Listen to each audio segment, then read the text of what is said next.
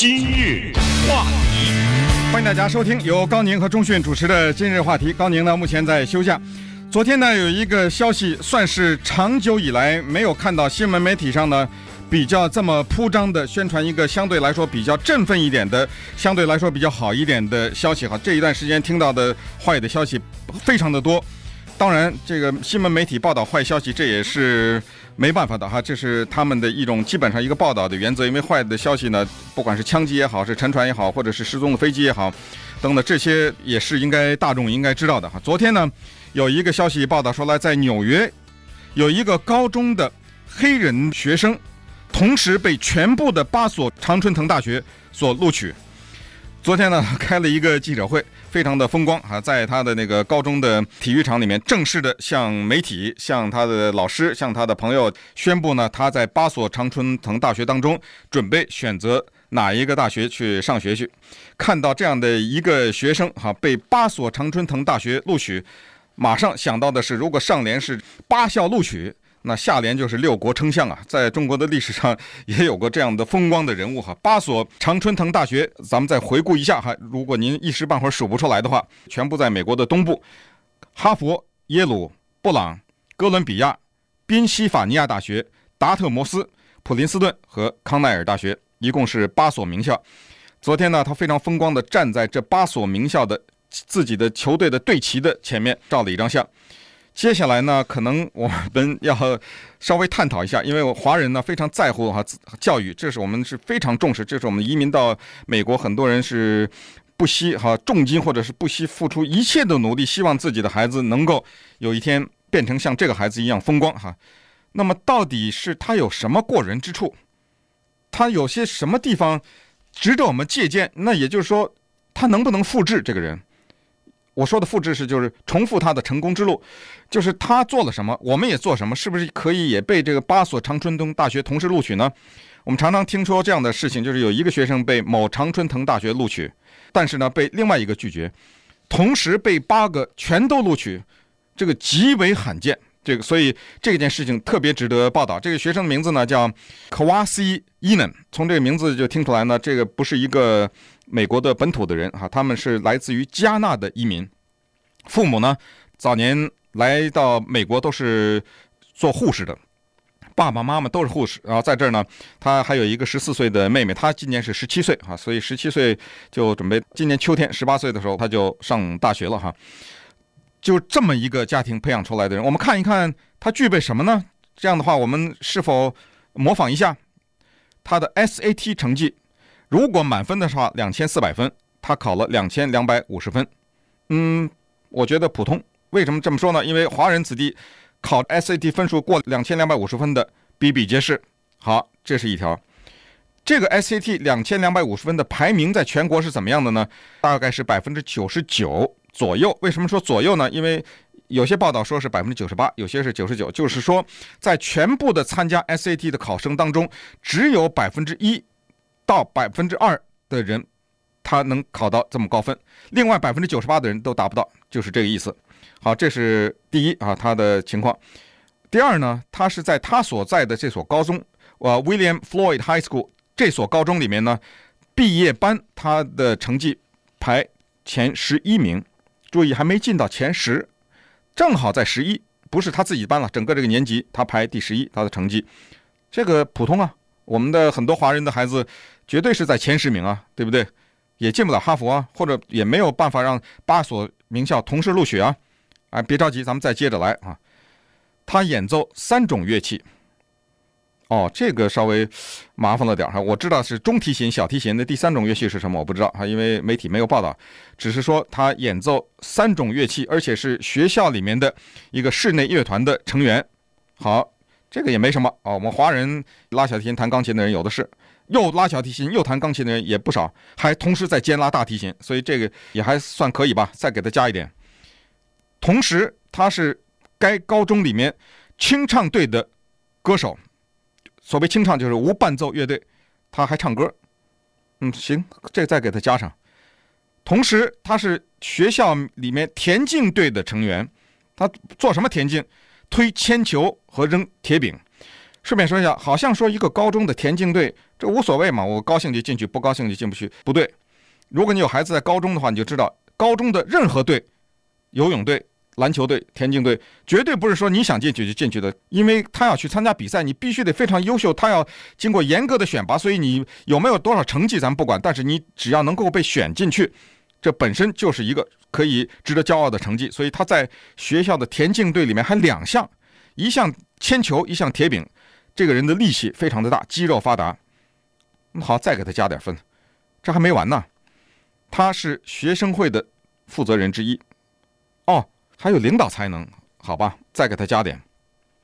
他呢，从九年级开始就是学校话剧社的成员，一直在学校里面演话剧，而且是都是演话剧当中的比较主要的人物。嘿，还真被他摊上了，完了吗？没完呢，还。同时，他还是在高中期间了，是当地一所著名医院里面的一个实习生。有几个高中生能有资格被医院里面接受啊？因为这个是非常难他。医院这种地方，他不可能让八十多个高中生没事都在这捣乱，那不是实习，那是捣乱去了。所以，他居然也被当地的这个医院接受做实习生。那么，所有的这些加起来呢，就构成了常春藤大学对他的喜欢。常春藤大学绝对不是只看 SAT 成绩，绝对不是只看你的高中的成绩，绝对不是只看你的在课外的一些什么活动，他还要看推荐信，他还要看你写的文章。所以昨天的时候呢，美国的媒体就公布了他申请大学的时候所写的那篇文章。这篇文章呢，我准备在接下来的节目当中呢，我今天早上看了一下，我简单的把它给翻译了一下哈，告诉大家。那稍待会儿呢，我们再看一看，我给大家介绍一下他申请大学写的这篇文章。今日欢迎大家继续收听今日话题。一个来自于加纳的移民家庭的孩子，昨天呢宣布他要去耶鲁大学。好，尽管他被八所常春藤等名校同时录取，但是呢，他选择了耶鲁大学。他在申请大学的时候呢，给私立学校写了一篇文章，因为公立学校要写一篇文章，私立学校要写一篇文章，而全部的八所常春藤大学都是私立学校。所以他只需要写一篇文章就可以了。那么接下来呢，我要把这个文章的内容呢进行一个翻译。听了这个人的故事以后，你会说：哦，原来他三个乐器，原来他还是体育，原来他是呃学生会的成员，原来他还是在这些地方实实实习，原来他还演话剧等等。于是就逼自己孩子做更多的事情。本来自己孩子已经两个乐器了，哎呀，你看人家上了大学要三个乐器，我就干脆逼着你再学一个乐器，因为每一个孩子是不一样的。美国常春藤大学也没有一个标准，说你的乐器不超过两样的话，我不要你，也没有这种标准，所以务必不要被这种报道所误导。只是呢，把它作为一种借鉴啊。好，现在因为时间不多，我就把他写的这个申请大学的文章呢跟大家分享一下。他这个文章开始第一句话就非常吸引人，他说：“一个错误的决定。”既可以是一种生活方式的开始，也可以是它的结束。漂亮！如果我是录取办公室的人，我一看我就会想往下继续看。七年级的时候，我就差点断送了我的音乐生涯，因为我差点选了一个非常简单的课程，叫做“我们生活中的音乐”。这个课程是符合州的音乐教育要求的，但是如果我真的选了这个课程的话，那么它将会让我一无所获。幸亏我身边有一个叫布朗的老师，他帮助我，他是我们乐队的指导老师，是他让我不仅达到了音乐基本教育的要求，而且能够继续沿着这个音乐的旅途开始一路走下去。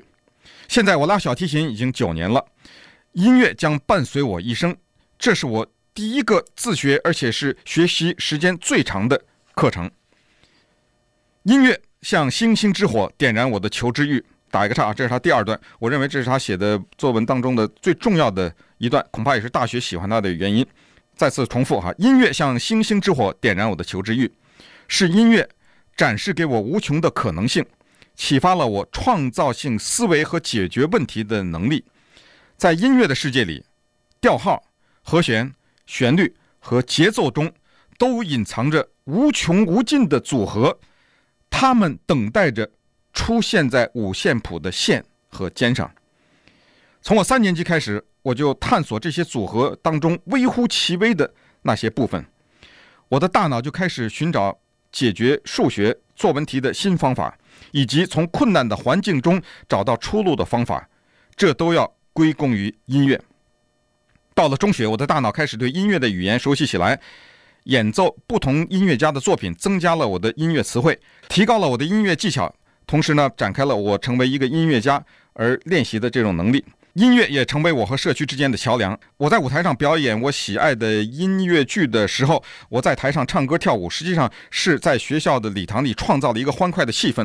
不管是作为低音歌手，还是演奏小提琴，我都沉浸在表演者和观众之间的交流之中。我特别享受这种交流。我给人们留下的快乐的记忆，使我自己成为社区文化和历史的一部分。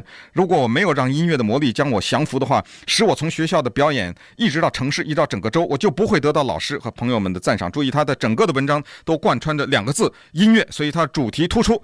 最后，我要指出，音乐教育我领导者、团队成员和友谊的重要性，它教育我秩序和平衡的重要。当我领导一个小组的时候，我懂得如何让每一个组员都贡献出百分之百的能量，这个小组就会强大。领导能力不只是支配他人，更重要的是创造被领导人之间的和谐，这样才能将潜力发挥到极致。有了进步和平衡。成功自然到来，是音乐教给了我这些价值观念。我在学校结交的朋友让我渡过难关，深厚的友情来自我和朋友们共同战胜高难度音乐作品的奋斗之中。我感谢教导我中提琴和训练我声音的老师们，是他们让我获得友谊和技能。离家之后，我最大的安慰将是作曲家、和声学和无限可能性的世界。音乐。造就了我的性格，没有他，我的生活的幸福感连现在一半都可能到不了。当年没有选那门我生活中的音乐，真是明智啊！在自学音乐的过程中，让我每一天都过得精彩。我的心每天都在唱歌，尽管我想学习医学，但是我热爱音乐。在音乐世界中，我要学的东西还多着呢。